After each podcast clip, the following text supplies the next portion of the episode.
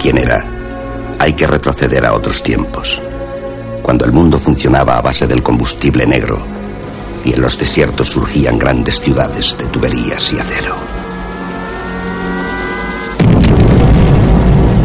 Ciudades desaparecidas, barridas, por razones olvidadas hace largo tiempo.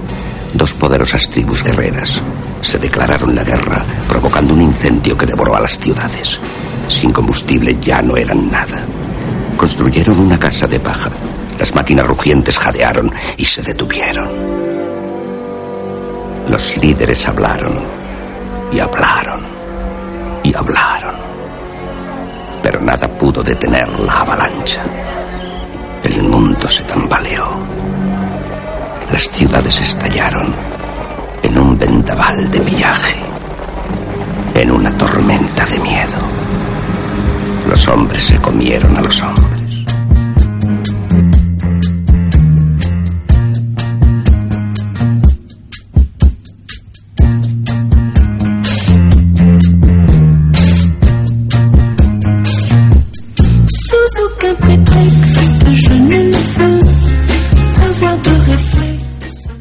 Y aquí comienza Cinema por la Vena.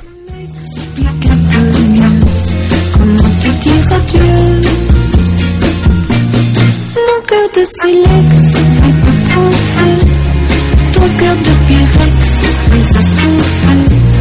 Je suis bien perplexe, je ne peux pas résoudre aux adieux.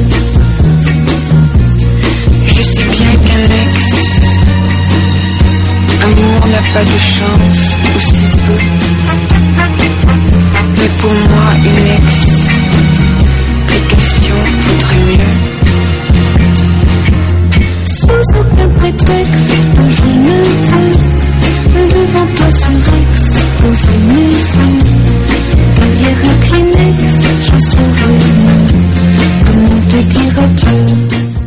Bueno, bueno, pues a Rocha León, bienvenidas, bienvenidos aquí un jueves más en los estudios centrales de Iroles Ratía.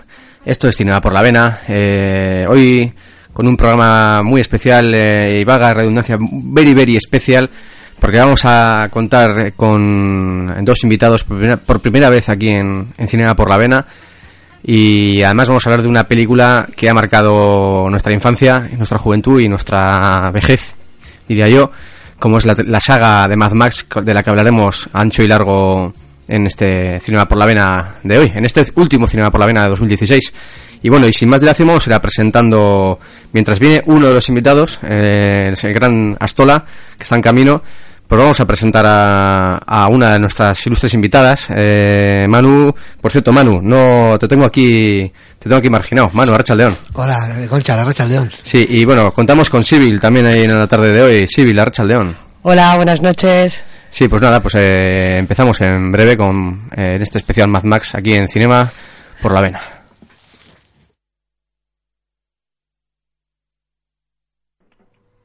Dale gas, Barry.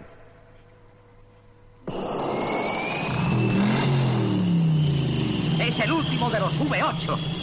Puedes cerrar la tienda después de este. No quedan más. Sí, el último de los V8. Casi nada, muchachos. Ocho cilindros, doble cámara. Dile lo del compresor. 600 caballos de potencia en las ruedas. Es música para El los compresor, hombre, el El compresor. condenado ha nacido para correr. Está en coma, ¿eh? Sorprendido.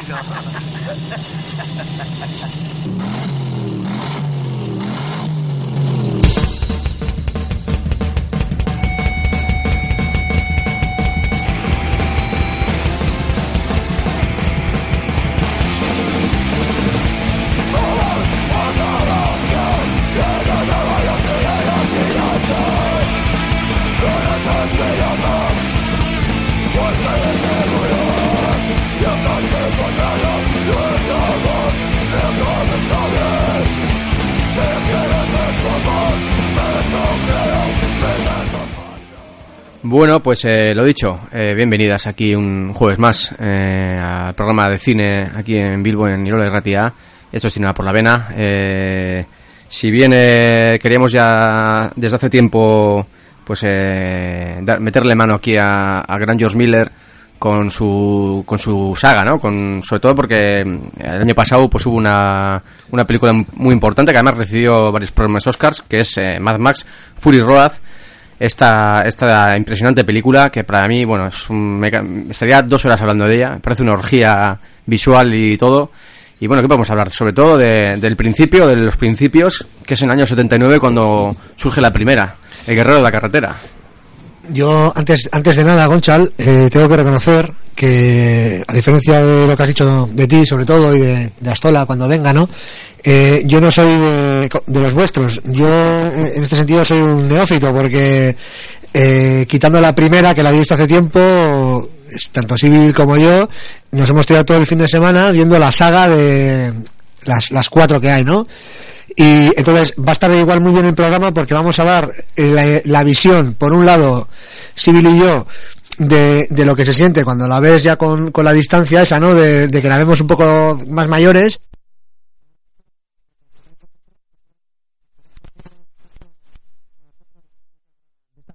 Por otro lado también, ¿no?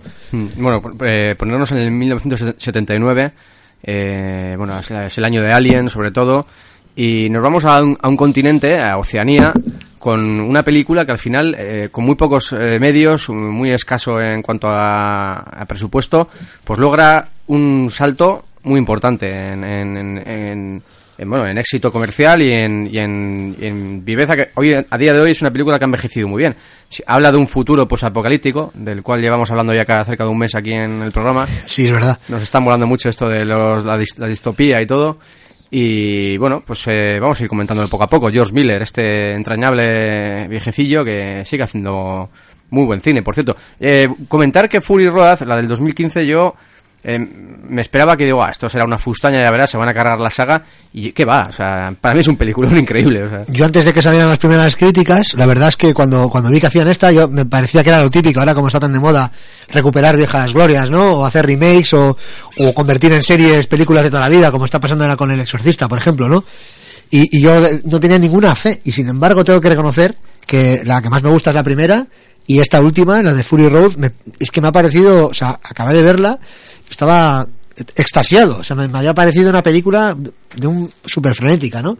Y que le daban mil vueltas a, a, las anteriores en muchos sentidos, ¿no? No solo por lo técnico, sino por, eh, eh, me parece muy madura, o sea, me parece en el mejor sentido de la palabra, me parece una película super madura, sobre todo si las, las comparamos con las otras tres, ¿no? Entre otras cosas.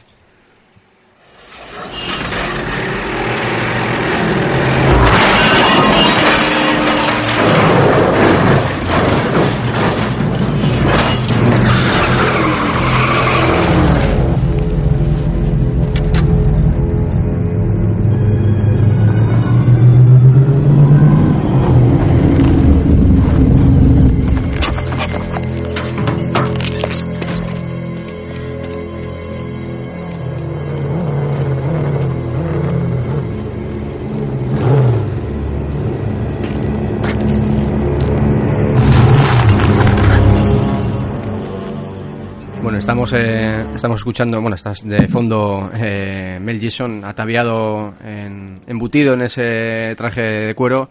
Para mí está arrebatador, hay que decirlo, ¿eh? siendo luego un actor que tampoco es que me ha llamado mucho la atención, pero bueno, en esta saga por lo menos la verdad es que el tío lo, lo hace muy bien. Lo borda, lo borda y además verlo de joven a mí me impactó bastante, ¿eh? Sí, porque estamos, tenemos una imagen Está de, mono, sí, sí, de Mel Gibson muy con a partir de Braveheart, ¿no? Sí, Pero sí, sí. Creo que no, creo que, claro, esta sí. Bueno, y luego todos los actores también son australianos, ¿no? La mayoría.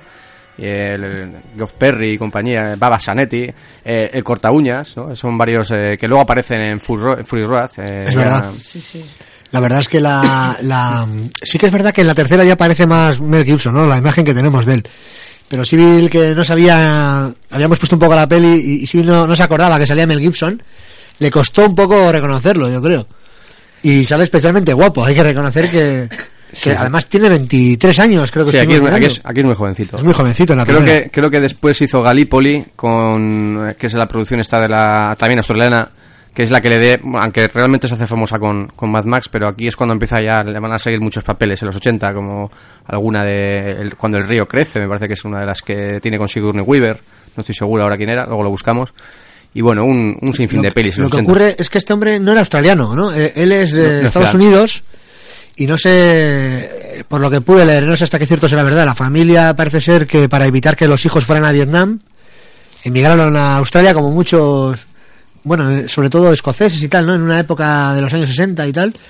Y, y emigraron allí en principio para eso. Y él hasta un poco tiene la, la nacionalidad, si no me equivoco, tiene la norteamericana y la irlandesa. Pues, pues no, tiene 21, tiene 21 años, lo hemos dicho antes, sí, tiene, tiene, tiene... Luego vamos a hablar de la nacionalidad de este tío, que cuando venga Astola nos va a sacar de dudas, pero la verdad es que cuando hace esta película eh, cuenta con 21 años, y además eh, iba a acompañar a un amigo al casting, y se lía, bueno, la noche anterior tiene un altercado en un bar, se lían aguantazos, imagínate Mel Gibson ahí, pues sí, yo- es famoso por eso también.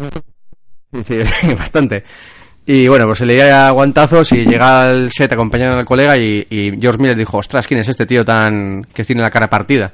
Venga, tú para adentro, ¿no? Hay una de las leyendas que cuentan acerca de, de la elección de, de Mel Gibson. Otra de las curiosidades es, eh, eh, es un poco, no más, más que curiosidad, yo la, yo la englobaría como una especie de western también, ¿no? Aunque es un western eh, posapocalíptico y tal, ¿no? A mí lo que más me llama la atención de la peli, la- a mí la primera película me parece una película muy buena y sobre todo por, por un motivo. Eh, apenas te cuentan nada, ¿no? Son, tú vas sacando un poco tus conclusiones, o sea, ves que, que es un futuro, como dices, ¿no? Eh, pues apoca- apocalíptico, que todo gira en torno igual a, a la gasolina o a la falta de gasolina.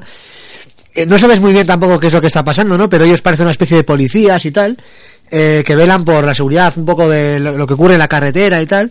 Pero lo que más me llama la atención es que está, eh, hay un- todo un despliegue, o sea, de, de cosas y, realmente eh, con muy pocos medios, porque si nos fijamos no hay efectos especiales más allá de, de los golpes que se pegan los coches o, o algún derrape, alguna frenada, alguna caída, cosas así. O, pero no, no sé, no, es todo muy estético, sobre todo, ¿no? Es un poco la, la ropa, la forma de hablar, que se nota como que faltan coches, ¿no? Que, que es una mezcla de futuro y de pasado, ¿no? Una, una cosa un poco rara. Y, y lo que más me gustó es, es eso, que te cuentan una historia con muy poquitas palabras, ¿no? Al final es tan, es, eso es una constante, ¿no? Eh, sobre todo en la primera y en la última. Creo que no, no le hace falta diálogo, es una peli tan... Eso es. tan visual. Nos pasó un poco con, salvando las distancias, obviamente, con Psicosis, que decías bien, Manu, que no le hacía falta... La podías diálogo, ver ¿no? sin, sin oír, ¿no? Ujú. Y la- eh, eh, yo creo que, de hecho, la saga pierde un poco de fuerza cuando intenta explicarnos muchas cosas, ¿no? En la segunda y la tercera, por ejemplo, nos explican demasiado. Quizá, ¿no? Y ahí vi- la tercera ya es la última, ¿no? Y, y ya igual pierde un poco porque te explican demasiado y tal, y empiezan como a mezclarlo con, con cosas de la sociedad futura, ¿no? Pero la primera me parece tan buena precisamente porque no se moja con eso y se limita a mostrarnos a, a unos tíos, ¿no? Eh, en, en coche y derrapando y tal, y, y- eso es lo que le hace grande a esa película, la falta de medios y, y lo mucho que los potencia, o sea, lo que es la, la de petróleo, nunca la de gasolina, nunca mejor dicho, que sacan de, de, ese poquito que tienen ahí. Eh, decir que es una peli que recibió la calificación S en el Estado español, eh, llega en 1980 eh, aquí y, y decimos que fue que extrañamente pues calificada como, como, como S. Eh, pues bueno, pues escenas de violencia bastante fuertes que para la época pues igual no eran... Hoy en día pues sería ridículo, ¿no? Eh, tener en cuenta, tener a Mad Max la del 79 eh, como una película especialmente violenta. Es violenta, pero no creo que haya una violencia excesiva tampoco. O sea, es una violencia bastante soportable, diría yo. Es incluso hasta cómica, ¿no? De- incluso juega con el humor negro a veces, cuando el niño en la carretera, ¿no? Con el bebé y le pasan ahí, pues sí, es, es angustiosa en algunas maneras eh, cuando re- la, la pareja de, de, de Max Rokatansky pues tiene que huir en esa, en esa carretera infinita y a mí me impactó muchísimo de pequeño eso cuando los moteros, la banda del corta uñas le persigue, ¿no? Y, y es muy angustioso eso, la verdad es que es muy angustioso. A mí lo que... Está muy bien logrado esa- esa- esa- La- ese ambiente. La pena es que yo no la, o sea, yo solo tengo la imagen un poco ya de mayor. Yo la vi con veintipico años la primera, ¿no? Es la típica película que estaba toda la vida en el videoclub y nunca me dio por alquilarla, no sé por qué, porque yo creo que de pequeño me habría encantado. O sea, me tragué peores películas, ¿no? Pero viéndola de mayor, pues sí que igual la ves con más distancia, pero realmente tiene momentos de mucha tensión, lo, que tú dices, lo del niño, pero tampoco caen en sentimentalismos, ¿no? Porque, por ejemplo, la historia de amor esa que te la explican muy de soslayo. y no habla de héroes. Encima, la primera película es dura, se cargan al hijo, o sea, a la mujer. O sea, cosas que un héroe normalmente no, no tenía que soportar en ese tipo de pelis, ¿no? Al final. Hmm.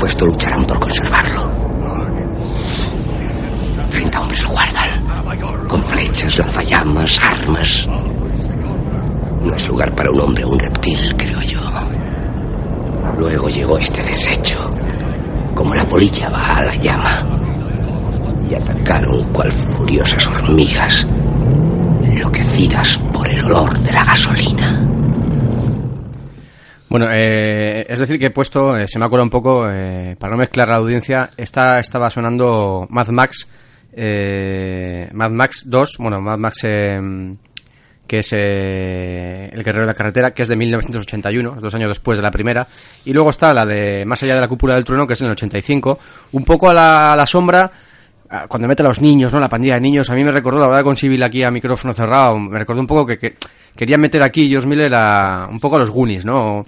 Es la época también de, la- de, las, de las pandillas de chavalitos, ¿no? Eh, cuenta conmigo, son mediados de los 80 y quería, yo creo que quería meter eso, igual me equivoco, ¿eh? Yo ahí, yo, yo ahí veo también un poco lo del Señor de las Moscas, me recordó. También, ¿no? también. No sé por qué. De- a, de a mí me recordó un poquito a Hook. A Hook también. Hay un cacho que me recordó un poco a Hook, con los niños, el rollo apocalíptico también, bueno, los- el vestuario y tal.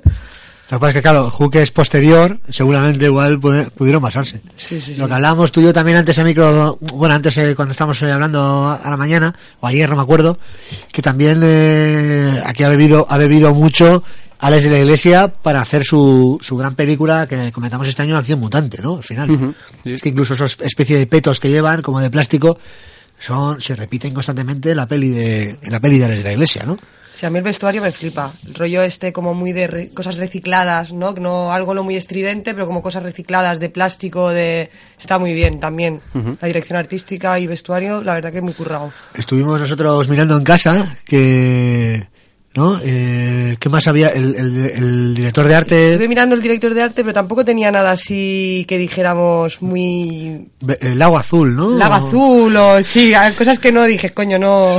Sí, nos esperábamos igual que, que hubiera, pues, eh, o sea, que hubiera sido más llamativo, ¿no? El director de arte, porque realmente, como decimos, para lo poco elaborado, o sea, para la- el poco presupuesto que aparentaba tener la película, sí que es verdad que a medida que vas, que se va adelantando la saga, pues la película va adquiriendo cada vez pues más estéticas, ¿no? También en la, en la segunda que lo que comentabas tú, Civil, el otro día cuando la vimos, que está muy bien hecho lo de cómo juegan con los colores, ¿no? Hay una especie, hay como dos bandos, ¿no? Por un lado, los malos están, son todos oscurecidos, ¿no? Negro. Crestas, piercings, tatuajes. Y, color, ¿no? y abunda el color negro, ¿no? Y el negro. Y los otros abundan como el color puro, ese blanco El y blanco, sí, sí, Y total. luego, hablando con Civil el otro día, nos llamó mucha atención la, la homo- homoerótica que hay en todas las películas, ¿no? Hay como un punto súper homosexual entre en mogollón de personajes. Sí, sí, sí. O sea, en la, incluso en la primera ya hay un rollo como, parece un rollo como gay. Luego también en la, en, en- ¿cuál era la otra? Me acuerdo que, eh, en la tercera me parece que el que va detrás, que pensamos que era una chica, que era como Sí, es un- oriental, sí, sí, y sí. es un chico y lo matan y es como que tiene, un- lo tiene como esclavizado, como un, un poco, un poco así rollo, un poco Un poco homo. como se dice, homoerótico, ¿no? O sea, buscar la, la erótica homosexual entre en principio a veces personas que no lo son, ¿no? O sea, Sí, también me gustaría en- enclavarla eh, esta saga en, en lo que es el Casplotation, Casplotation, si lo digo bien, eh, cuando venga Stola nos lo corregirá, eh, que es un gran además amante de, de este tipo de cine, eh, bueno, pues eh, que se trata de películas en el que el coche es prácticamente el protagonista de la cinta, ¿no? Eh, eh, Vanishing Point, que es eh, punto límite cero, es eh, Buenísima. del año 71, creo que es el inicio de, la, de, de este cine, sobre todo muy con, con gran eh, con, con gran protagonismo los 70 y 80 eh, Blues Brothers también es una película que podríamos englobarla en, dentro de este cine Death Proof, quizá, ¿no? Death Proof de Tarantino del 2007 De hecho, en la peli, si te acuerdas de Death Proof, es, eh, es un es una Challenger el, el que es un homenaje a la propia es, de- es un homenaje al exploitation en general, pero además es, un homenaje límite- a, punto límite cero. a punto límite cero. Ella, ellas, las chicas, las- la segunda parte quieren hacer un quieren hacer un poco lo que lo de lo que ocurre en la película de punto límite cero. Eh, de hecho, el Do- Dodge Challenger, que es el que buscan, ¿no? Eh, es el, es el, uno de los coches utilizados en, bueno, el coche utilizado en, en esta película. En esta gran película que recomendamos desde aquí. Esa película es muy buena. Yo solo la he visto una vez y me dejó un, un grato recuerdo. Tendría que revisarla, pero me acuerdo que me encantó. Es también así, es, es frenética, es una huida hacia adelante, ¿no? De- y los coches son los, los protagonistas principales casi más que las, las, las propias personas, ¿no? Dentro de la película.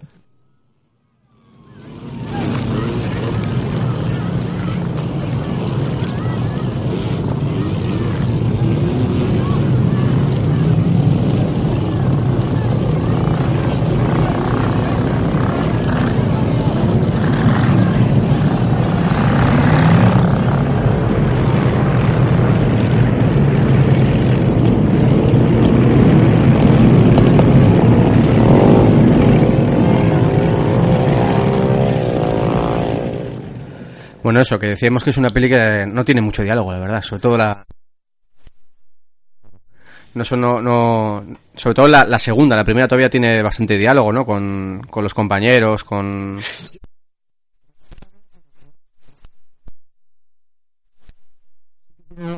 Porque ya nos, nos muestra más historias. La primera es que realmente de qué va, o sea, explica esa película, de qué va. Es que es complicado, ¿no? Al final. A ver, eh, cuando le decía Es a un de- catastrófico total, ¿no? Es una película muy catastrofista. eh. Pero, pero lo, lo, lo bueno de la peli es que no te lo dan todo mascado, no sé, tú vas sacando un poco conclusiones y luego a veces pues eh, igual quizá tiene- necesitas igual ver las tres enteras, ¿no? Las tres partes para entender incluso la primera, ¿no?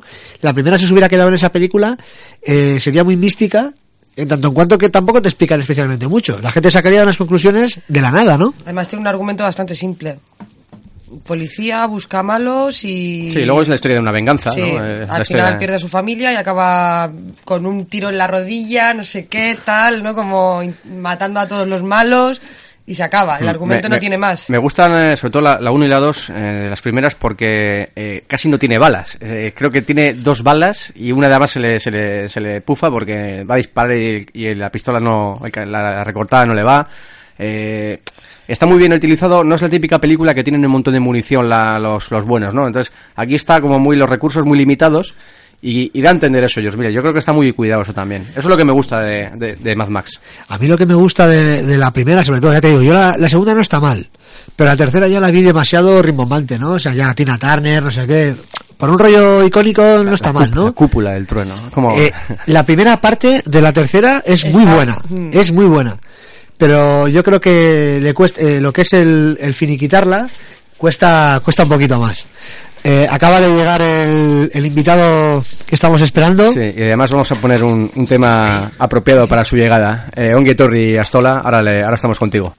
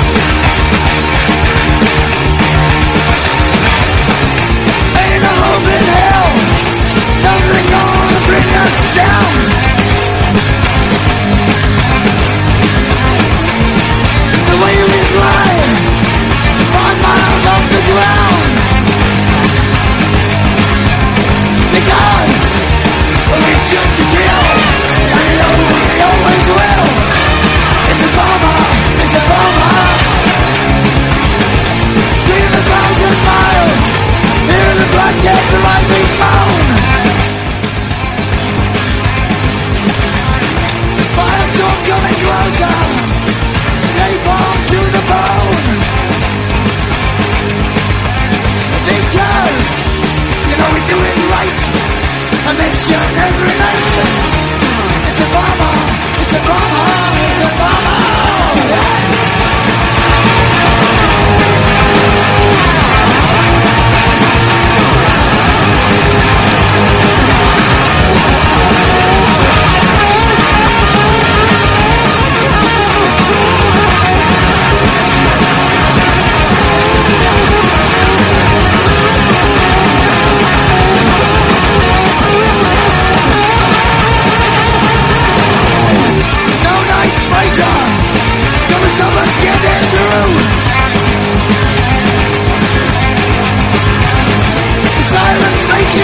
Ah!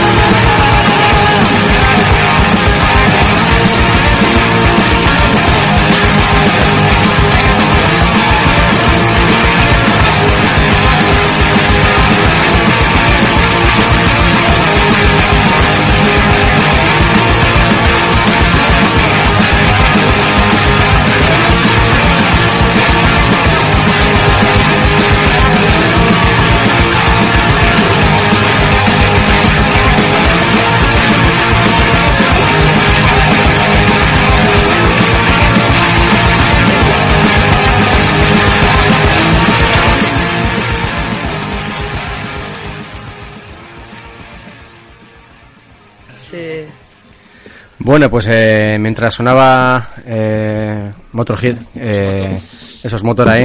Le pega, le pega al programa. Sí. Desde luego. bueno, pues eh, Ongi Torri, eh, Mr. Astola, aquí bien, un placer Eh, tenerte entre creo que nosotras. no está... Eh, pues eh, es el azul. A ver ahora. A ver. Sí, sí, Sí, se, ah, se- vale. se nos oye, ¿no? Sí, eso es. Bueno, pues eh, eh, Ongi Torri lo dicho y Ah, siempre con siempre con Mad Max en la mente y siempre- ¿no? y qué nos puedes contar acerca de bueno pues, tu, exper- tu experiencia tu- tus escenas favoritas un poco ¿Qué te parece? ¿Qué te parece la, la saga? Porque al final son cuatro películas y es muy difícil meterlas en un programa, ¿verdad? Porque, bueno, es lo que hay y hemos decidido que sea el último programa así, el último del año, pero bueno, eh, en tus manos, eh, en tus eh, muy competentes manos dejamos aquí la opinión de, de Mad Max. Sí, A ver, pues yo es una saga que llevo viendo desde pequeño y siempre me ha flipado el rollo postapocalíptico, los coches, las motos. Y pues Mad Max es mi saga, mi saga favorita, o sea, tiene todo lo que me gusta.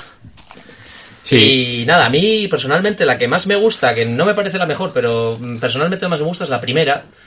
Y no sé, es la que más curiosidades tiene, tal. Eh, habéis comentado que tiene muchos medios y de hecho el presupuesto de esta película era de 300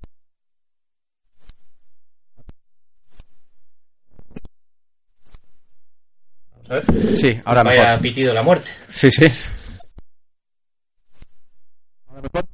No sé qué Eh, estoy tocando. Sí, mejor. Sí, ahora, ahora. Vale. Nada, por sí. eso comentaba que era un presupuesto de 350 mil dólares, que para una película así es.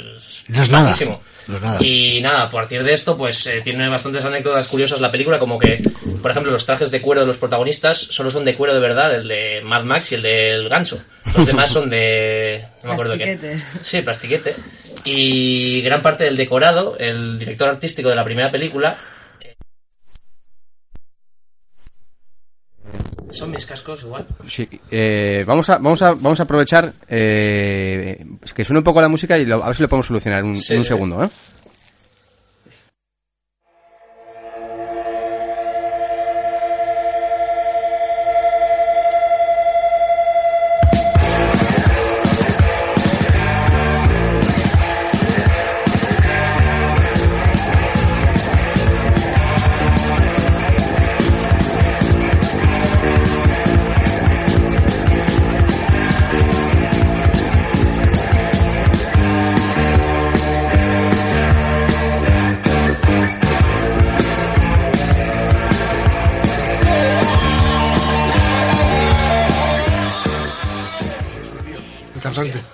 Eh, a ver ahora sí, creo que Sí, hemos solucionado. ahora sí.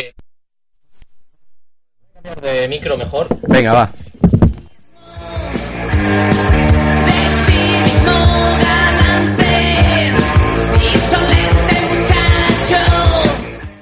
A ver, Vamos ahora. a ver si hay suerte. Vamos a tener que Sí, hacer que un esfuerzo si no. Sí, eh, comentabas. Astola. Nada, comentaba eso, que tenía un presupuesto muy pequeño y es una de las películas con mayor margen de beneficio de la historia, que ganó pues 100 millones de dólares, de hecho. Y es una película, pues eso, que se hizo con chupas de cuero, eh, gran parte del decorado era robado directamente por el director artístico, que luego volvieron a dejar las cosas en su sitio y tal, se disculpan así un poco. Eh, eh, pues nada, y gran parte de, de la gente que participó en el rodaje se le pagó con cerveza directamente. O sea, que era una manera... Es muy punky eso, ¿no? Sí, pero una, una costumbre en Australia de pagar ciertos trabajos con packs de cerveza. O sea, y no sé, en esta película al menos, eh, a mogollón de peña de los seguratas, tal, extras, pues se les pagaba con eso. Sí, eh, también, bueno, luego, luego sí, continuamos. Quería también eh, una pregunta a Astola de los coches, ¿no? Tengo entendido que los coches, el- sobre todo en la primera, se estrellaban y se volvían a pintar, ¿no? Una, una cosa muy loca, o sea, para ahorrar eh, presupuesto sobre todo, o sea, Eh, los coches claro, que se estrellaban, ¿no? Lo- el- los coches de persecución. O sea, no todos, porque algunos quedaban completamente inutilizables, pero sí, eh, no sé, yo, los coches, de comentar que son todos coches australianos, de- que son inspirados en Fords americanos, pero que eran exclusivos de Australia. Y las motos, sobre todo, son todas japonesas, son Kawasaki. Y una cosa que me gusta de esta película es que representa una banda de moteros eh, al más puro estilo australiano. Por mucho que la película sea posapocalíptica, eh, representa en cierto modo un tipo de violencia en las carreteras que está viviendo en Australia en esos años y de hecho el director eh, Frank Miller eh, Josh Miller. Josh sí. iba, joder. Frank Miller es el, el del cómic, sí. Eh, perdió a tres amigos en la carretera por este tipo de persecuciones y etcétera. Son muy, son muy típicos también los, los grupos de música, ¿no? Moteros, australianos y concentraciones de moto. Pero una cosa que aquí es, es que en vez de ir en Harleys, iban en Kawasaki's, que eran motos pues, diseñadas más para la velocidad que para la típica Harley que no corre y por eso hasta ahora no se veían muchas persecuciones con motos y Mad Max es de las primeras de Car Exploitation que empezó a meter ya eh, persecuciones con motos y que es algo que parece una tontería pero no sé, lo empezó este rollo. Es que si, te fijas en, en la peli, sobre todo en la primera, yo, yo soy así viéndolas, la primera la he visto un par de veces, las otras solo una vez, pero la primera película me parece muy buena, o sea, en, en general, ¿no? Porque es muy efectista al final. eh, lo poco que tiene lo utiliza y lo, lo- y lo potencia, ¿no? Pero, ¿qué tiene la- esa película? Son carreteras, carreteras y carreteras, no, no tiene más. O sea, carreteras, muy poco decorado y coches, vehículos, vamos, en general. Hemos- Eso es. Comentábamos antes, eh, hablando de, de punto límite cero, ¿no? Sí, películas de este estilo, ¿no? ¿Puedes comentar Eh, alguna más? Lo que pasa con Mad Max es que ya eh, este tipo de películas tuvieron su apogeo en los 70, eh, con Punto Límite Cero, bueno, venían gestándose de los 60 con ya las persecuciones de Bullet, Italian Job, y luego empezaron a salir pues este tipo de películas... La de- la de eh, carretera en dos direcciones, ¿cómo era? eh, esa, carreteras asfaltadas no direcciones. esa película me, pareció buenísima Sí, también. esa es muy buena, También- eh, de. Podríamos también eh, El Diablo sobre Ruedas, ¿no? Con, con de, la primera de Spielberg. sí, también también. sería- pues Igual va a ser una... Tampoco road movie, porque es otro estilo, ¿no? Pero... No, yo lo consideraría Exploitation. Hmm. Es una persecución al fin y al cabo. Y estas películas pues tuvieron muy de moda en los 70 y Mad Max ya se va hacia los 80, que es cuando tuvieron un descenso bastante grande. Y para mí Mad Max es como la última película de Exploitation con todas las letras, o sea, no sé. Porque así la segunda mm, es más, me parece más una película de acción. Esta se centra más en las persecuciones y tal. No hay tanto coche, ¿no? En, en la segunda y la tercera no están de coches. La persecución de la segunda al final es, pero al final es un camión, hay gente que salta por ahí, son muchos choques. Aquí, bueno, también mugados por el presupuesto, pues eh, hay los accidentes se cuentan con pocos, pero son muy reales y muy buenos. Y en especial el que más el, el que más harto es al principio de la película la persecución con el jinete, no- Jinete nocturno. nocturno. Eh, está conduciendo un coche que se supone que le ha robado a los policías, que está todavía sin tunear, etcétera. Y al final, eh, para estrellar el coche, lo que hicieron fue ponerle un misil militar, eh, que creo que eso es lo que más se gastarían de la película, y lo pusieron y a una toma, o sea, o sale bien o nada. Y de hecho el coche pues sale despedido, pero hace un giro rarísimo, o sea, lo ves y ves algo raro ahí, que el coche echa muy bien de fuego, es que le metieron un misil al coche, o sea, es una locura. Lo que, lo que pasa es que yo creo que estás tan, estás tan pendiente a, a otras cosas que tampoco te paras a pensar en, en que eso sea lógico o no, ¿no? Al final, Claro, claro, claro. lo bueno que tienen estas películas es que no, la lógica da igual. Porque estamos en un, estamos ya en un escenario en el que lo lógico no tiene ningún sentido, porque todo es ilógico. Sí, o sea, ves que las pandillas callejeras son más fuertes que la policía prácticamente. Bueno, y luego el, No, al revés. el culto al V8, ¿no? Podemos hablar también el culto a, Sí. al V8, que De es... hecho, eso, todos los coches de persecución son V8 que se supone que deben de escasear en este Sí. supuesto futuro y tal. Jo, yo no, yo no tenía ni idea de, de chavalito eh, cuando la vi la, la, la primera vez, el motor este que está por encima, ¿no? Ah, sí. Eh, Tiene forma de V. El V8 es porque hace los, Eh, no los están en V. eh, están en forma de V. V. Y nada, este coche decir, el último de los V8, es que es un coche que lo modificaron y tal, pues poniendo alerones, tiene una parrilla delantera, un parachoques, o sea, es un tuning muy muy prehistórico. O sea, es algo Muy de, de andar por casa, casi, ¿no? De- No, no, no sé, pero que Yo- hay cosas que se compran por catálogo y tal. Yo tengo que reconocer una cosa. Yo esta película es un clásico y a ver, cuando empiezas a ver mucho cine, te das cuenta que tienes que acabar viendo pues todos los, los, los, los clásicos, ¿no? De todo tipo. Pero yo, yo esta película, la primera, porque yo vi la primera hace muchos años y no vi ninguna más. Y tengo que reconocer que he visto todas para, para este programa. Eh, y, y porque ya era, parece que si no habías visto Fury Road no estabas en, en la onda, no sé, pero y esas cosas a mí me molestan especialmente porque, pero yo tengo que reconocer que hemos puesto antes que es Dale Gas Barry, un grupo galego. grupo más o menos, roll, que- es un poco... Me- a mí ese me daba tanta vergüenza eh, amar tanto esa canción y no haber visto la película que por lo menos vi la, vi la, la peli, ¿no? Bueno, eh, si os parece vamos a hacer un pequeño alto y dejamos eh, una también de un grupo galego muy mítico que son Sinistro Total y hicieron un pequeño homenaje en el álbum eh, Ante todo mucha calma. Eh, es Max estás hecho una pena. Y bueno, ahí está su pequeño tributo a esta legendaria película. Ahí va Sinistro Total y Max estás hecho una pena. Una frase que además lo dice mucho la segunda, ¿no? Más está hecho una pena, el tío todo, está todo hostiado con el ojo, el ojo a la virulé. Es muy, es muy gracioso. Porque no sé, es el antihéroe, ¿no? Eh, Madison al final es un poco el antihéroe Sí, al que le, que tiros y no es el clásico que sale sin un rasguño, ¿eh? O sea, aquí se lleva lo suyo.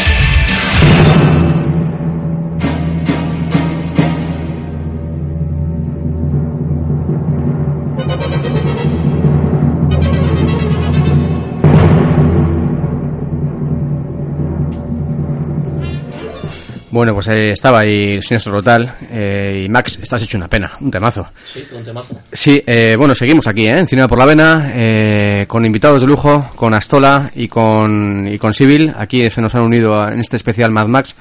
Y seguimos aquí en la onda, eh, comentamos, comentando un poco la saga. Vamos a centrarnos un poquito ahora en, en lo que queda del programa. Me gustaría, en, si os parece bien, en la última, en la última versión de 2015, la de Fury Road, con Tom Hardy. Y, bueno, el Courtoñas que debe estar ahí metido en las clavijas haciendo de las suyas, porque... Eh, y Case Brain, algo así se llama, un nombre tan raro. Sí, el- la, la versión original de las primeras, eh, yo la, la recuerdo que la he visto una vez en, en versión original. Nosotros en versión original, en y, las cuatro. Claro, yo no controlo de acentos eh, eh, Ah, claro, ingleses, hay- ¿no? hay Pero dos- sí se nota, debe ser en el mundo anglosajón, Hay dos versiones. que debe ser bastante Ah, sí, notoria la leído Sí, hoy, es sí. que la cosa es que la grabaron claro, en, en, en esto australiano y para el público yankee pues la tuvieron que traducir Bueno, traducir, o sea, Doblar, sí. doblar entera para porque les iba a parecer muy raro el este australiano. Es que parece un poco más inglés el, el acento Sí. australiano, tiene un toque Es- inglés. Un toque inglés, sí, Yo sí. tengo que reconocer-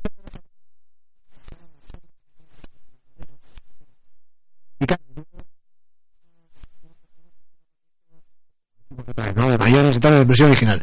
¿Qué ocurre? Que yo la primera vez que y sobre todo un poco a colación de esa famosa canción, como decimos, de Dale Gas Barry.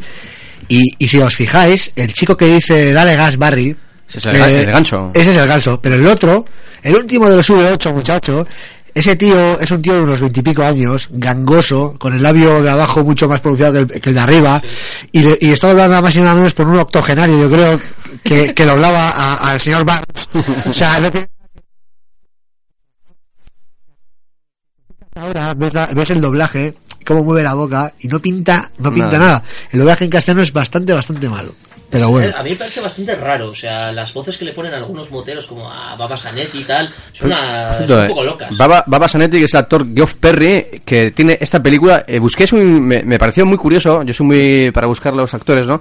Y, eh, su, fi- su filmografía. Y el tío no aparece en nada, simplemente haciendo de Baba Sanetti en esta película. Que además es un actor que es un personaje muy, muy, muy importante. También otra película, creo que es australiana, si no me equivoco. Show, eh, eh, el hecho de la... Ah, sí, la escena. Todo gira en torno a Show, en la película de Show, en la, esa primera saga, ¿no? La, la- la película que inicia la saga, todo gira en torno a que les dan una, a dos personas, están encadenadas creo que al tobillo, me parece, y les dan una Show, Sierra. que se dice en inglés, una sierra, eh, y le dice, no, esto no es para la, para la cadena, es para, para el tobillo, vamos, para tu pierna. Y eso es exactamente lo que le dicen cuando acaba la, Sí, de- la primera película. Deberías cortar la cadena en 10 minutos y el tobillo igual en 5 si cinco. tienes suerte. Claro, Sí. yo, yo, No sé cuánto te quemarás. yo me acuerdo la primera no que esta Claro. y, y me llama la atención pero es, es lo que decimos que eh, no sé es una película en la que no importa tanto los actores no que al final realmente lo que importa es es, es la estética es lo visual y es un poco eh, esa sensación de huida hacia adelante que, que tiene todas las pelis no que yo creo que en Furbo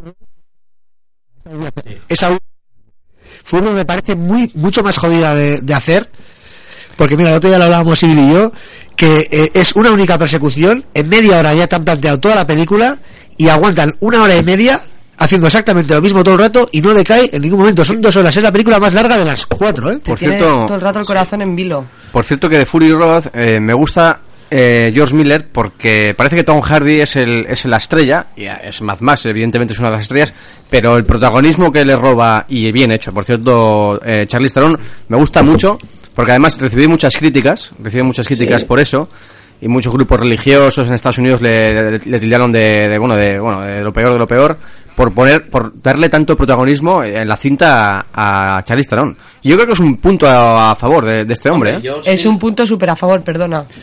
Que aparte de este, este año que ha pasado, han- muchas películas la han protagonizado mujeres y ya es hora que una película de acción Películas que Sí, pero- históricamente no eran- históricamente eran protagonizadas por hombres. Sí, pero no es la clásica eh, mujer que toma las armas. Esta es más allá, porque le dan un... El papel es súper importante, yo creo, en, en esta película. Es, decisivo. Es un, No es la comparsa, vamos. Claro, es un, es un papel que no es que se le dé, es que es, es como el, el camino natural, ¿no? De, del, de ese apocalipsis que pasa.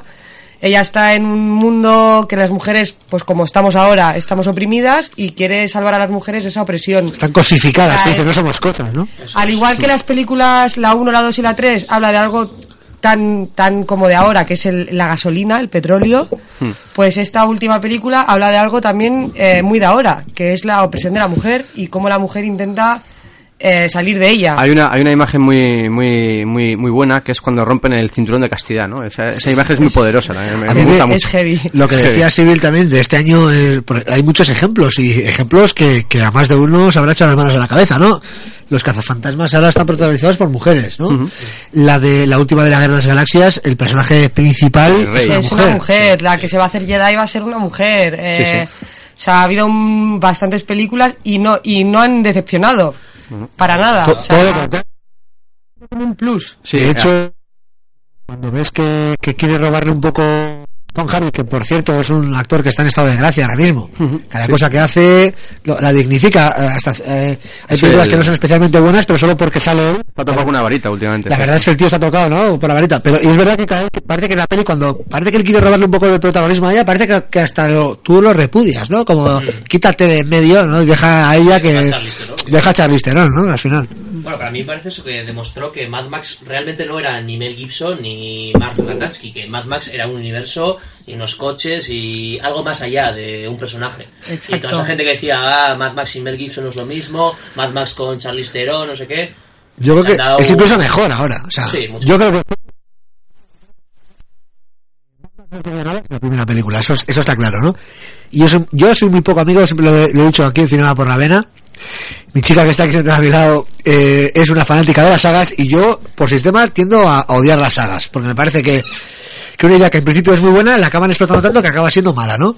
Pero yo en este caso me lleva una sorpresa tan grande eh, eh, porque Fury Road es, es una obra maestra del cine de acción. Y aquí pasa un poco al revés, porque cuando la primera era una película que no tenía medios e intentaba ser algo más, la segunda también se quedaba un poco a medias, la tercera ya se metieron un poco el rollo hollywoodiense, y esta última me parece a mí lo que más yo, eh, Josh Miller quería hacer desde un principio si hubiese tenido el dinero y los medios para hacerlo. Exacto. Mira, hay una... Eso es mejor. A mí me... Fury toda la película. O sea, Exacto, luego, luego si podemos hablar del making of, que es muy bueno, que anda por ahí en la red Ah, sí. y es muy bueno, muy bueno. Yo mira, eso no, no lo he visto, pero eh, hay detalles que nos reíamos el otro día nosotros, ¿no? Nosotras. Eh, hay- a mí hay un detalle que es, que es esencial ¿no? para entender eh, hasta, hasta qué punto la película de Fury Road es- está guay, ¿no? Que es eh, cuando deciden ir a perseguir a, a Furiosa, ¿no? Que me gusta además ese, ¿no? Furiosa. Está todo muy, muy, muy bien hilvanado, ¿no? Van a perseguirla y hay un coche expresamente solo para, para eh, hacer música. O sea, un Sí. tío con una guitarra tambor en los ejércitos Sí, sí, sí.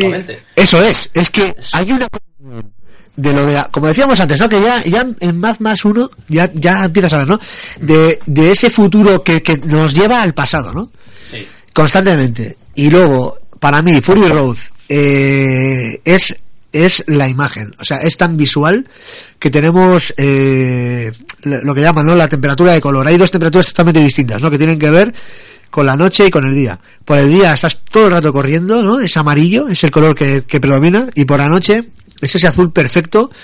Cuando se meten dentro de la tormenta, creo que también hay- un par de momentos que rebaja un poco la, la acción, ¿no? Y esos momentos me parecen los mejores. O sea, una película de acción que, que los mejores momentos sean cuando está todo en calma, eso también tiene su mérito, porque no, eh, no necesitan tanto de, del espectáculo. Eh, ahí yo creo que está un poco la grandeza. Y, y esos colores eh, son muy bien utilizados. Los, los colores nocturnos, ¿no? Ese, ese color Esa azul, americana. esa noche americana que se diría, ¿no? Que es el falso, Sí. el fal- la falsa noche, ¿no? Está. El filtro, que es la falsa, la noche americana, cierto, una, una gran película de Truffaut, por cierto. que de Truffaut que ahí nos lo explica, que es eh, precisamente en esa película los que vemos cine sabemos que es la noche americana, ¿no? Que es hacer de manera falsa eh, la noche eh, utilizando pues eh, los filtros como muy bien dices tú, ¿no? Yo, os presento a Pamela, que es, que es la película que ruedan, por cierto. Sí, eh, y bueno, ¿qué, qué decir de Truffaut, no? Que, Truffaut. No, eh, si os parece vamos a poner un, un sampler de, del actor, eh, a ver si lo digo bien, Nicholas Hull, que es este, bueno, el de en Fury Road, el que le sale los, eh, el personaje de Nux. parece que tiene branquias, ¿no? Un poco. Sí, Nux, eh, bueno, pues, eh, Que este, este no es el de, este es el, esa sociedad enfermiza. pero, eh, este actor no es el de la primera, el dedos, el... No, no, no. No, él habla del que del jovencito, el Ah, el chaval, eh, sí. Salía en una serie juvenil que a mí me gustaba mucho, Skins. Sí, sí, Ah, sí, cierto, sí. cierto, cierto. Bueno, vamos a ver lo que, lo que les pasa, pues eso, peleándose por un volante, bueno, peleándose por, por esta, por el Valhalla, ¿no? Por.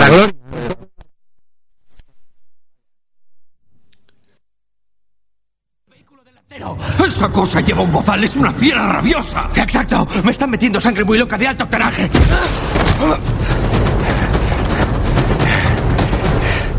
Si voy a morir, haré historia en la carretera.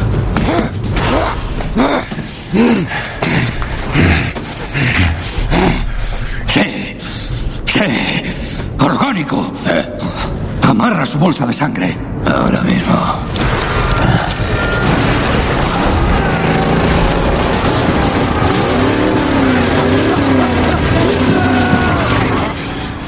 Sí, me gusta mucho este personaje, ¿eh? no sé, me, cuando lo vi en su momento me... me Es el único que tiene arco, lo que llaman, ¿no? El, el famoso arco de- de- un punto de inflexión y tal, y ese es, es el único que lo tiene. Hombre, está un poco hecho igual a, a brocha gorda, ¿no? Pero era, era necesario, de alguna manera también, que se viera un poco esa evolución, porque los demás eh, personajes no significa que sean planos, pero sí que son coherentes en todo momento, ¿no? Sobre, sobre todo Furiosa, que es, es el gran personaje, ¿eh? Voy a, a decir. Y Mad Max en esta hace un poco el papel de la segunda, que era un personaje muy ambiguo, muy antihéroe. Que la una cosa que habéis comentado antes de la, de la segunda es que eh, los malos son muy, eh, van muy de negro, los buenos van de esto.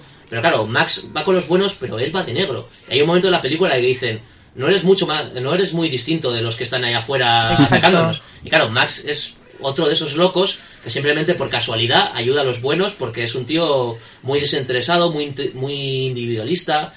Así como en- al final de la película no acaba con la, ninguna colectividad, o sea, acaba él solo. Sí, porque si, si analizamos la saga, No deja de ser un jinete solitario. Eso también. es. sí, eso es. Y, y siempre empieza solo, ¿no? En la tercera, por ejemplo, empieza que él va con los camellos. Sí, eso, si le roban, eh, Le roba el, el personaje de la segunda, ¿no? El, que es otro personaje, pero es el mismo actor. que tampoco sabemos eh, gran cosa, ¿no? De, de esos personajes al final. Hombre, Una cosa que me gusta es que no ponen Mad Max 2, no ponen el número, porque realmente este, el director dijo que él lo que único que quería era. No quería que tuviesen un arco al- argumental entre ellas, sino que quería hacer historias sobre el guerrero de la carretera, que era simplemente un personaje. Independientes. Sí, que no. Ficticio y tal. Sí, que sin más, que no tenían por qué unirse entre unas y otras. O sea, que él no quiere contar historias sobre ese personaje y ya está. Luego yo creo que, que Mad Max eh, en general tiene un rollo cómic, ¿no? También, que al final no, no, no hemos dicho. Lo hemos Eh, comentado antes. Quería, quería a, a- a- a eso que acabamos de decir, eh, quería recomendar, a- a- a- aparte aprovecho, un cómic eh, titulado Tank Girl, la chica del tanque, Ah, sí. de Jamie Heblet. Bueno, pues eh, es una especie de Mad Max, pero en, pero en versión femenina. Y es además- Australia también. Es Australia, por cierto. Sí. Eh, eh, y bebe mucho, yo creo que de Mad Max, yo creo que son coetáneos, ¿no? Del, bueno, del Claro, porque 88. Es, es un cómic muy feminista y que igual bebe la última. Sí, pelea. el novio, el novio es un canguro. Sí. es muy gracioso. Sí, no, es, es, es muy, además es muy cachondo. Que de muy... hecho tuvo una adaptación cinematográfica. Ah, mira, eso no sabía. Eso no Eh, sabía. sí, se hizo una película de los 90 que era un poco malilla, pero... ¿Cómo se llamaba la película? Tanger, sin más. Tangirl. Sí, Yo- pero a mí me gustó porque tiene una estética bastante fiel al cómic y merece la pena echarle un ojo. Sí, Igual yo, yo la conozco por el víbora. sí. Igual cuando ves una película y te has leído el cómic o el libro o algo, lo disfrutas más que si no hubieras visto el cómic o no hubieras Sí, leído el libro. ser. Sí, lo que decías. pasa también. Y Astola, Y a veces, y a veces al- a veces al revés. Fiel. Pues es del Es que a 90. veces pasa al revés, que las adaptaciones, por ejemplo, si has leído un poco Alan Moore, que es lo poco que conozco de cómic, no llegan a tener, Claro. es que son, los cómics de Alan Moore llegan a una intensidad eh, filosófica que las películas No pueden abarcar. obvian y no pueden abarcar. Decir que la película es del 95, como bien ha dicho Astola, que es del 95 y bueno, pues es un poco eso, ¿eh? la Australia posapocalíptica Sí, y eso es muy Mad Max, yo creo, es muy Mad Max. es del muy 88 en adelante, pues se crea en los 80, Es muy Mad Max, pero sin coches. sin coches, sí. Yo, yo, ahora que hablamos de esto de posapocalíptico, eh, tú pones, eh, miras un poco los periódicos en internet cada día y, y a veces parece que estamos a las puertas de ese fin apocalíptico, ¿no? Cada vez que nunca llega, siempre está atrasando nos llega lo eh, prohibido circular a más de no sé cuánto por, eh, no sé cuánto por hora. Eh, si nos acordamos hace poco cuando Zapatero en su día que para no gastar tanto combustible redujeron redujeron la, la velocidad máxima a 110. O sea, si empezamos a analizar un poco eso, pa- parece que estamos siempre a esas Bueno, puertas, ¿no? ahora os lanzo una pregunta y a la audiencia también. Eh, ¿Podemos decir que Mad Max es una película eh, que nos está avisando? Yo creo o- que sí. o- o más que nos avisa, que además eh, en el principio de la película, en la, en la segunda, por, por cierto, nos hablan de los líderes, hablaron y hablaron y hablaron y al final solo hablan, ¿no? Eso, precisamente como era el presente de, de su día, ¿no? Claro, claro. En el 79, que es cuando es la primera película, acabamos de pasar la crisis eh, El petróleo, del ¿no? petróleo. O sea, La primera no lo explican tanto. No, eso es lo bueno, eso es lo que están bueno. robando gasolina, que tienen ahí sus movidas, pero la segunda ya es muy obvio. a mí me gusta mucho. Porque si, como decimos, si se hubiera cerrado ahí, habría muchas especulaciones, pero realmente no sabríamos hasta que, de qué coño realmente iba la película. Claro, claro, claro. Porque al final eh, sabemos lo de la primera porque tenemos las siguientes, ¿no? Al final. Sí, porque yo no estoy seguro hasta qué punto eh, el Está director- claro eso, ¿no? En la director primera. quería hacer una película tan apocalíptica, porque claro, es que es- estamos hablando de Australia, que es un sitio que lo ves en la película como, guau, qué locura, pero dices, "Buah, es que igual Australia en esa Eh, época era así. Es así, porque es un- eh, Australia tiene un porcentaje muy alto del terreno como Sí, que, es, que es desier- es desértico. O sea, y, y que conviven diferentes eh, bueno, culturas, bueno, totalmente antagónicas, ¿no? Al final. Me gusta- Y para ver esto un poco, eh, tengo aquí una curiosidad bastante harta, que es, hay una película del 74 que se llama Stone, que es australiana, de Exploitation, eh, pues muy serie B y tal, y es una es la influencia directa de Mad Max que no conoce casi nadie, y sale el actor del corta uñas, el jinete nocturno, haciendo una banda de moteros que conducen Kawasaki's también, eh, Z1, y representan un momento muy mm, de la sociedad motera australiana muy, muy de esa época. Y no sé, y es una película que no es muy conocida, pero. Esa película es súper de culto. Yo no la he visto, pero. No la he visto. Pero es, es, es, vamos, cuando ponen los ejemplos de exploitation, normalmente, que es, es algo, un fenómeno muy norteamericano, siempre dan referencias a esa película, precisamente que es australiana. Sí, y, eh, y no, es- y eso, ves la película esta y ves una Australia bastante jodida cuando no querían hacer nada de eso, o sea, no querían, querían mostrar Australia tal como era.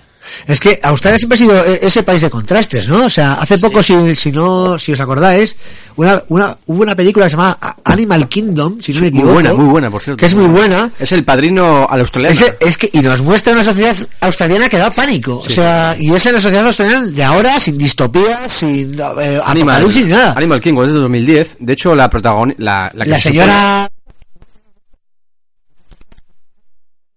Una mujer de 50 y de muchos 50 y para arriba, 60 tacos, sí. 60 tacos. Y, y esa película yo la he recibido, o sea, con, con muy bien gusto, ¿no? De estos que se cuelan un poquito en, los- en los Oscars de alguna manera, ¿no? Siempre, siempre nos llega la, la imagen de Australia como que, aparte que está eh, súper lejos, ¿no? Evidentemente, las antípodas Las se antípodas, llaman, claro, es- pero es un poco eh, el cine, incluso la música, la- la- las referencias culturales nos llegan siempre a cuentagotas, creo yo. Y siendo un- siendo parte del mundo anglosajón, y que lo debería llegar.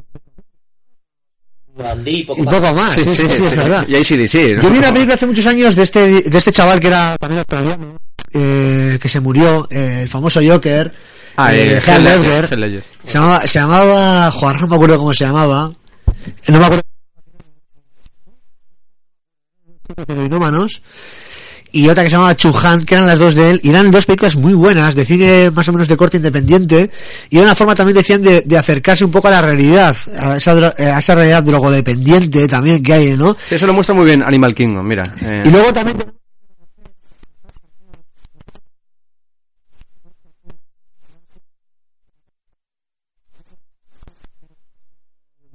si te acuerdas aquella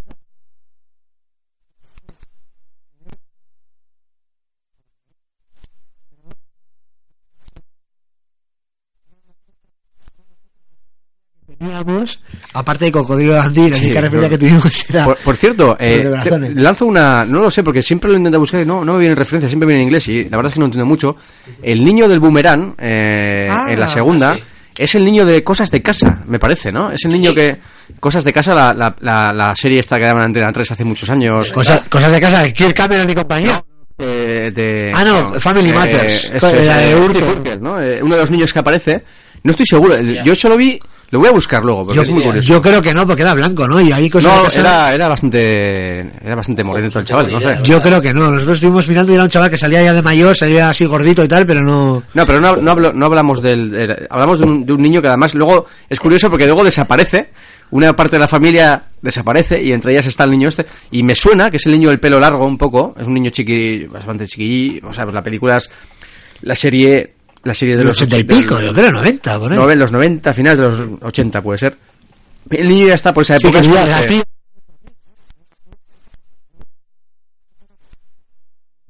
pues se parecían un montón, no sé por qué. Puede ser que se parecieran, pero... Sí, eh, bueno, pues eh, vamos a hacer otro sampler ya de, de Furiosa, ¿vale? A ver qué os parece.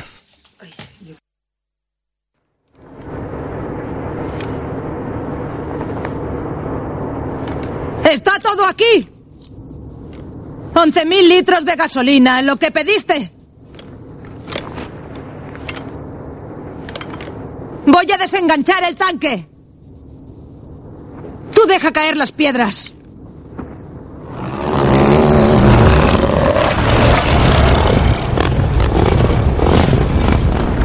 ¡Dijiste! ¡Que te seguirían unos pocos vehículos como mucho! ¡Hemos contado tres unidades de combate! ¿Qué le vamos a hacer? ¡Hagámoslo ya!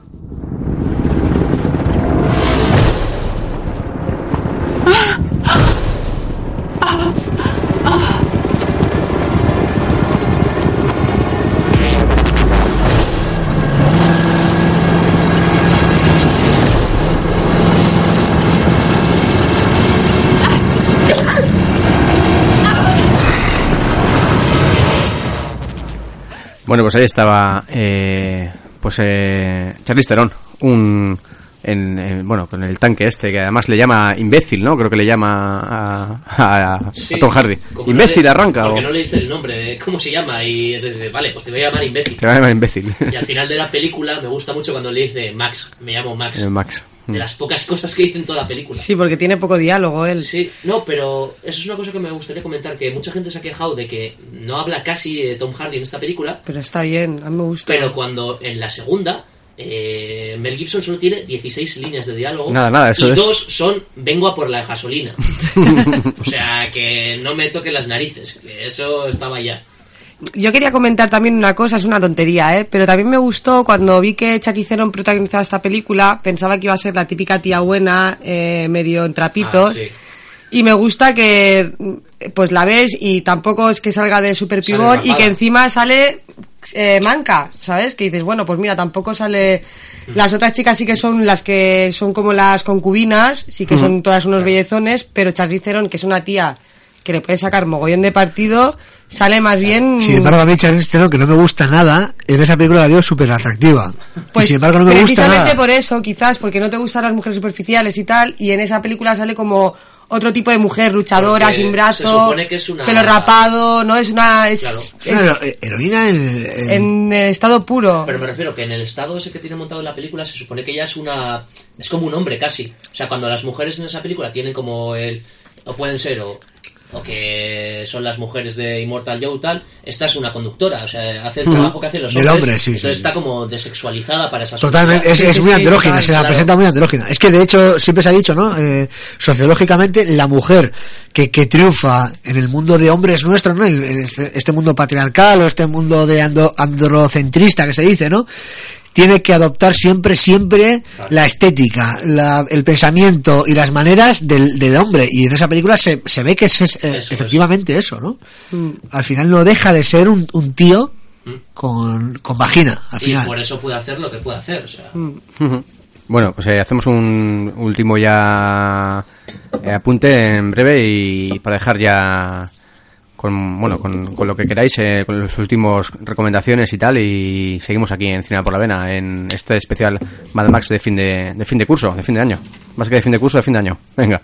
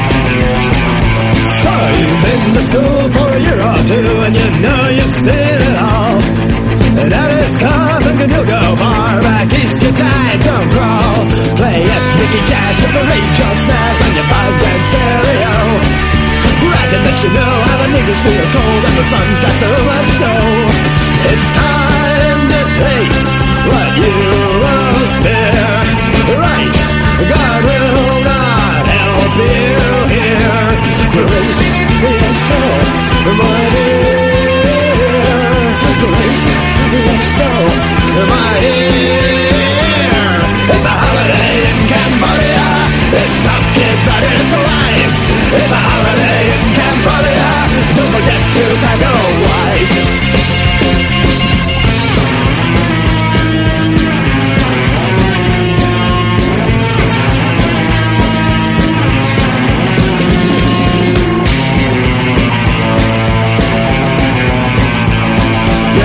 Like a like a leech, you want everyone to act like you. Cause that's what you pitch, so you can get rich, but your boss can switch her off you. Well, you'll work harder with a gun in your back for a bowl of rice today.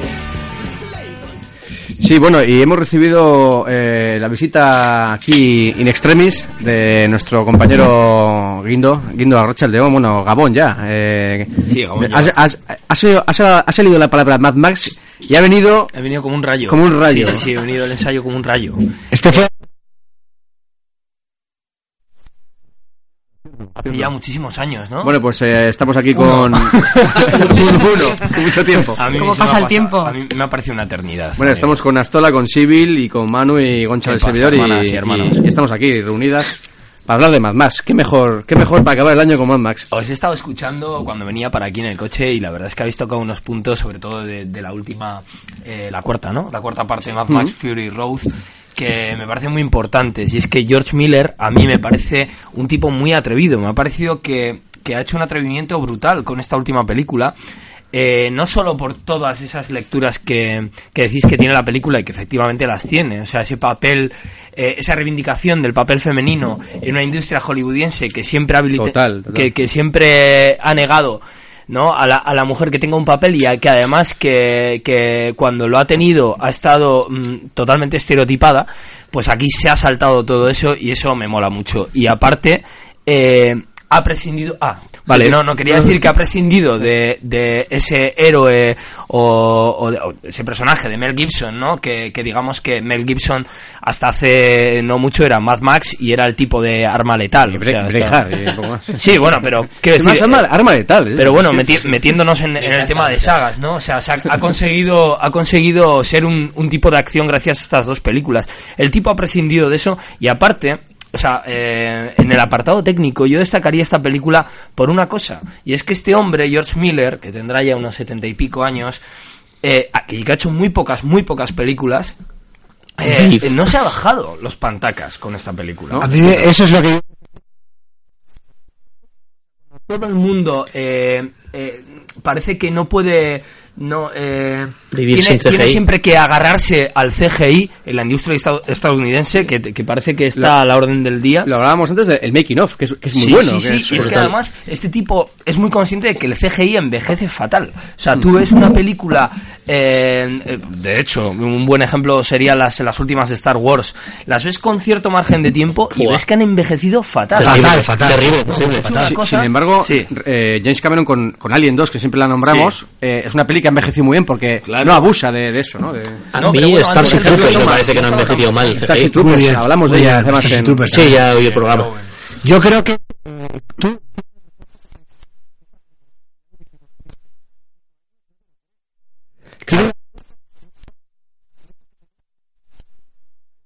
muy inteligente. Eso es la... muy no sé que, que en realidad si tienes dos dedos de frente sabes un poco cómo va la historia y lo han hecho pocos Spike Jones con donde viven los monstruos este hombre con con Mad Max Fury Road que es juntar lo lo físico, lo que sé, lo, lo palpable, lo es decir, la, la fisicidad con el CGI, porque el poco Yo- CGI que tiene la película lo combinas perfectamente Es para decorados. con, Creo- con los decorados. creo que- creo- creo es que así, eh, eso, eso es lo que hay que hacer. No Yo sé creo. quién, creo que fue Anne Miren, me dijo que fue dos veces o tres veces a ver la película, ¿no? De, de- Ah, pues puede la- ser, puede de tanto ser, que sí. le... Es, es- es- es- Puede es un ser. dato muy, es un dato bastante... Sí, la vio tres veces. Tres Bueno, yo veces. la vi. Yo creo que sí, Es volviendo que al tema gustó mogollón. Es que no, es muy potente, la Es muy verdad. potente, es una, es muy- es es una muy buena. película que no solo se queda en el Yo- frenetismo, sino yo que además tiene, lo- tiene muchas cosas. Lo comenté además con Manu y bueno, con Astora también lo comentaba Sí. antes, ¿eh? de- el, el hecho de, con Civil, el hecho de, de que- de que cuando salió, y creo que lo hablé contigo, eh, Guindo, el hecho de decir, jo, ya verás que fustaña, se van a cargar lo que es la esencia de la película, tenía mis miedos. Yo ¿eh? pensé Pero- que jamás... Terrible, o sea, Hombre, yo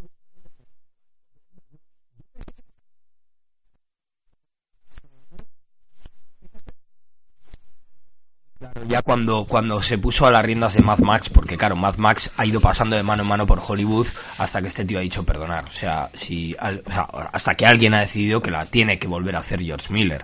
Este tío ha cogido la las riendas y en el momento en que salió, no sé si en la Comic Con hace ya unos años antes de estrenar la película, y dijo, voy a prescindir de muchos efectos digitales. Dije, aupa. Ya Hombre, me es unas que ganas. todo...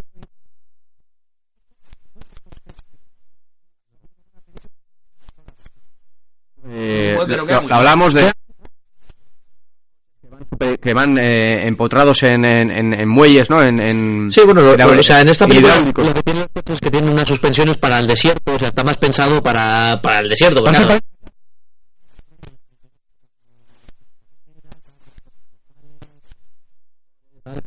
Pero eso, o sea, están muy bien diseñados y en el making of sale como hay un tío, un grupo de tíos que van cogiendo los coches, soldando, haciendo unas burradas increíbles y muy bien pensados que son todos coches eh, anteriores a los 80, o sea, eh, muy colocados en la primera película. O sea, no coge ningún coche moderno ni nada. Y eso nos une también al.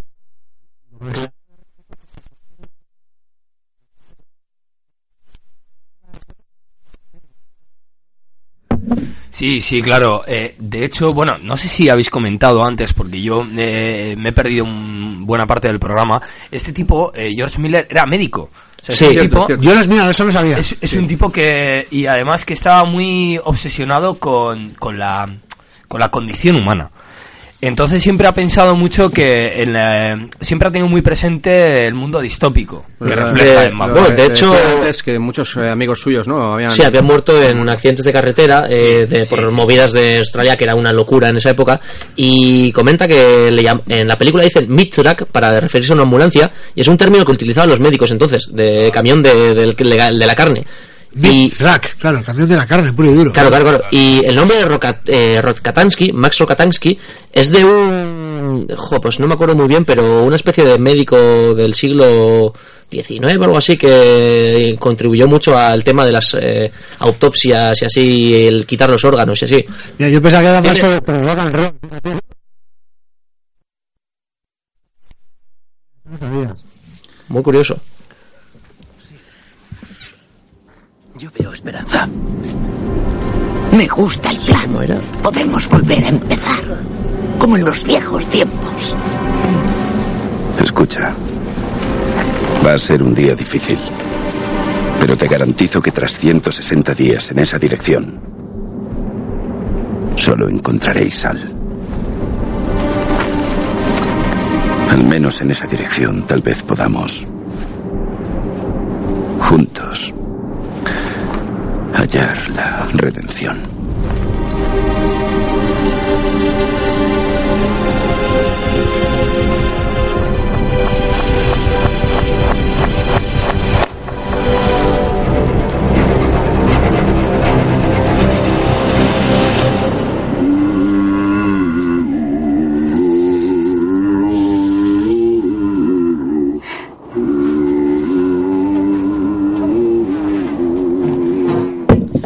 Sí, ahí estaba, Immortal Joe. Eh, la verdad es que la máscara está muy, muy lograda, ¿eh? Me gusta mucho. Sí. Hombre, y todo cuando, cuando surge, ¿no? El tío que a base de elipsis, ¿no? La cámara no te muestra toda la persona, sino que te va mostrando un poco las consecuencias cuando va este hombre, ¿no? Cómo le van poniendo Polvos de talco ahí. la máscara, y da Por cierto, el, el contable es Baba Zanetti, ¿no? No, Baba Zanetti no. No sé quién es también de la saga, uno de los de la saga primera. ¿El malo qué es? El- es el, el de la primera, el de, Sí. dedos... Eh, Corta- El corta uñas. Corta- el corta- Es ese. Que era el que salía también en Stone, la que he comentado antes. A mí no me queda claro por qué sale Immortal Joe así, caracterizado de esta guisa en esta película, a diferencia de la primera, porque me parece que Immortal Joe sale en la primera, ¿verdad? Sí, no, pero es que no son el mismo personaje, es No el mismo el actor, pero sí. Eh, lo que hemos comentado antes, que son películas que es, es sobre el guerrero de la carretera, y ya está. O sea, eh, así como. el mismo personaje, pero no Eso, eso otro tipo.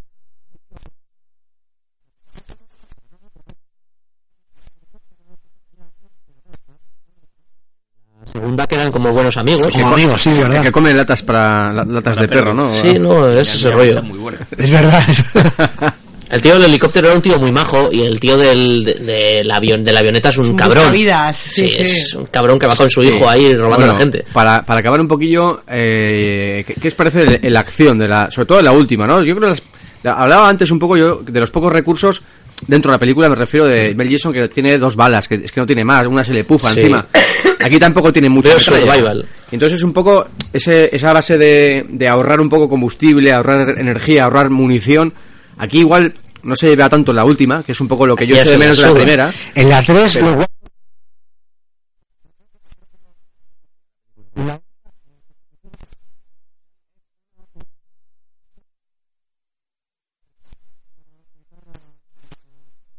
Un término técnico, ¿no?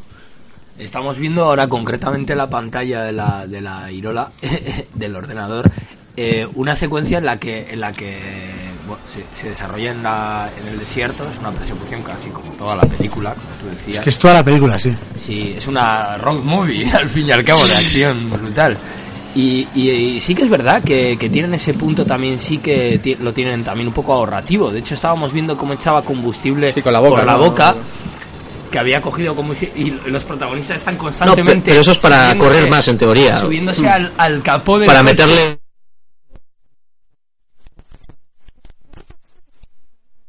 ¿Me lo puede explicar? ¿Qué coño es lo de la, la bolsa de sangre? Bueno, bolsa Ah, de que, sangre. eh, leucemia o... Sí, sí, Sí, tiene- tienen tiene- leucemia. dice-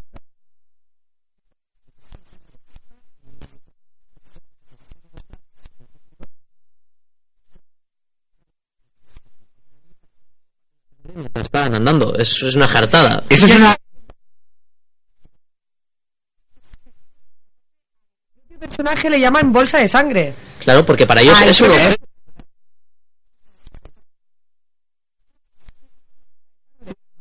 negativo, es mi bolsa de He sangre. perdido mi- mi bolsa de Cosificación, pero sangre. en en- Vale, vale, vale. Era, En este era caso, un, en- era un en un punto hombre, que ¿no? me había quedado todo loca, ¿sabes? Bueno, pues eh, ya para ir finiquitando un poco, que ya es casi la hora, eh, me gustaría eh, pasar por cada uno de vosotras y, y una recomendación en este Mm. que vaya orientado o no, esto es libre y para despedir un poco el programa eh, empezamos por ti, Astora, un poco una recomendación que tengas. Eh, bueno, pues yo he hablado antes de Stone, pero no la recomendaría porque es una película que no está ni subtitulada ni doblada y, y si no te mola el rollo es bastante dura de ver. Eh, hablando, hablando de Exploitation, eh, creo que mis persecuciones favoritas están casi en The Driver de Walter Hill del Muy buena, muy 78. buena, Walter Hill. Y yo, si os mola las persecuciones de la primera de Mad Max, eh, os recomendaría The Driver de Walter Hill, que es un peliculón con unas persecuciones impresionantes. Bueno, eh, dejamos eh, ahora la recomendación de Manu. Bueno, yo para hacer honor a, al friquismo, no, no tiene nada que ver con Mad Max, que Mad Max es bastante friki, por otro lado. Pero voy a hacer una recomendación a un género de cine que a Goncha y a mí nos gusta especialmente y tengo que ser fiel a, ante todo a mi compañero. Y se llama París nos pertenece. Es una película, la primera película de Jacques Rivet. Por cierto, que ahora estoy siéndote infiel, ¿eh? Cuando esté aquí en la cabina con... Sí, es verdad. Hoy no estamos lo suficientemente pegados el uno al otro. No somos, no ejercemos de siameses en este caso, ¿no?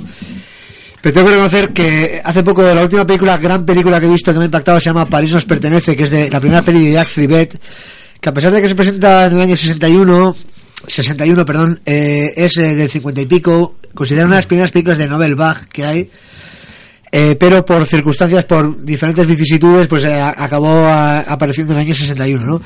Es una película que aparece, hay un, un pequeño cameo de, de Jean-Luc Godard, que aunque solo sea por eso ya es increíble la película, y tiene mucho el trasfondo de, de la paranoia, ¿no? De, de la gente, de la gente de izquierda, que quería y que creía en un mundo, en un mundo mejor, ¿no?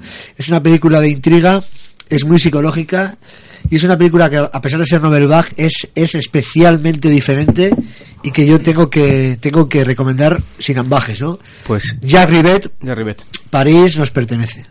Eh, Sibyl, eh, queríamos ah, saber tu recomendación. Eh, bueno, yo me ha pillado un poco por sorpresa de la recomendación, así que os voy a recomendar la última película que he visto en el cine, que me gustó bastante, que es Animales Nocturnos de Tom Ford, y la verdad que me sorprendió gratamente, es la primera película que he visto, la segunda de él, pero muy interesante, o sea que os Tiene, la recomiendo. tiene buenas críticas, además, esa Sí, sí, os la recomiendo. Tiene un suspense bastante, buena, muy buena. bastante interesante. Bueno, para finalizar, Guindo, ¿qué nos puedes eh, traer? ¿Qué nos Pues, puedes recomendar? Yo sí, me salgo totalmente de la acción también. Y recomiendo la película eh, Patterson, eh, que es de un tan. Ah, no me acuerdo Jim ahora del- Jarmusch. Jim Jarmusch. Ah, eso es. Pues mira, sí. Eh, que- y está muy bien, está ahora en, en taquilla y es una película muy sencillita, aparentemente muy sencillita, aunque se le pueden encontrar muchas dobles lecturas y que habla, entre otras cosas, sobre. y que hace mucha alusión, sobre todo a un poeta que ahora estoy, no sé, investigando mucho, que es William Carlos Williams, y hacía una poesía que se llamaba Poesía eh, Imagista, que era una poesía basada en lo sencillo, sin tantas florituras y sin las características que tiene la poesía a las, a las que nos tienen mucho acostumbrados, que está llena de metáforas, con un, un énfasis muy concreto y que habla de las cosas muy cotidianas. Es una película que habla de la cotidianidad y que cuando en- dentro de esa cotidianidad hay, una, hay un pequeño quiebro, para nosotros se convierte en un mundo. Habla de eso. Pues, pues sí, señor. Eh, Jim Jarmusch, además, un, un gran director eh, que siempre tiene buenas películas. Eh, bueno, pues ya se nos echa un poquito el tiempo encima. Eh, mi- Falta mi- tu- falta tu bueno, mi recomendación, la he dicho, me va a salir un poco el guion, y ha sido la de Tanguir, ¿no? Y, y la verdad es que me has pillado un poco... Bueno, recomendación, a no sé yo, ¿eh? Sí, bueno, no, quería recomendar esa, eh, más que nada por te- tema de tiempo y, y bueno, eh, y sobre todo ver la saga de, de Mad Max, que es, un, que es una... que para mí, bueno, y para todos los que nos eh, reunimos aquí en Cine por la Vena, y hoy estáis, eh, por supuesto, hoy estoy, yo personalmente muy contento de veros todos aquí, a todas Yo aquí. yo también. Y, y bueno, Mad Max es un, es, forma parte ya de la historia del cine. yo Me ha marcado la vida. Sí, señor. Bueno, pues eh, lo dejamos aquí y nos, eh, nos vemos ya el año que viene. Eh, es que ricasco dena que etorria, etorria eh, gaitik. Muchas gracias a vosotros por la invitación. Etortza gaitik y, y eso. Que vengáis más, cabrón.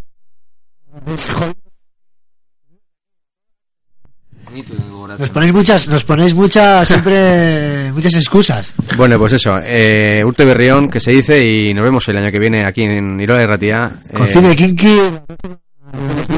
Abriremos Cine Kinky el año, ahí por la vena del caballo. Traeremos sustancias. Cinema, cinema por la vena, ahora ya. Auténtica. Haremos el- Pero no era vuestro nombre. Bueno, familia, pues eh, sin más dilación, hasta el año que viene y sed buenas y sed buenos y nos vemos aquí en Irola de Ratía. Es que ricasco. Agur, familia. Venga, peña.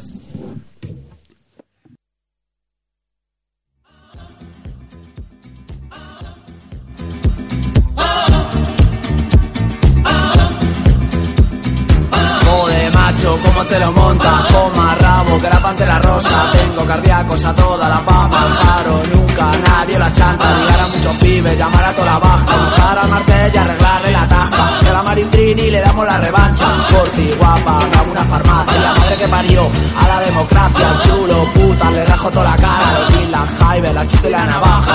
El y la loca para salir de naja. Tumba 3, no te quedan lágrimas. El hoy de la iglesia me prestó su cámara. Pepe Risi tocaba la guitarra. El Pirri me dijo que quiera matarla. Ponte la greca, se lo saco el coleta. Venga, a ver si te buscas una musiquilla guapa. No, colega. Ponte la greca, se lo saco el coleta. Venga, a ver si te buscas una musiquilla guapa. No, colega.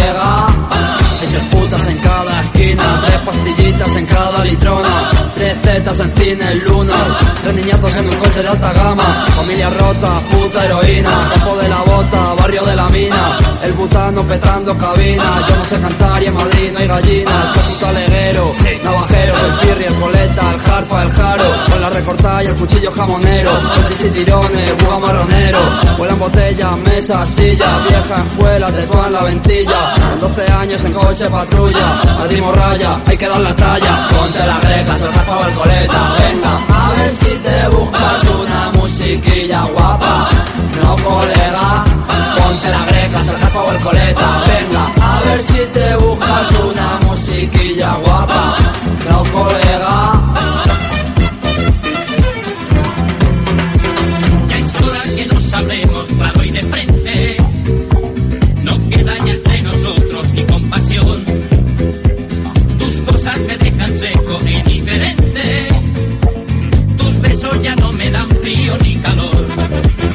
te quedan lágrimas, y no te quedan lágrimas, y no te quedan lágrimas que hablan de mi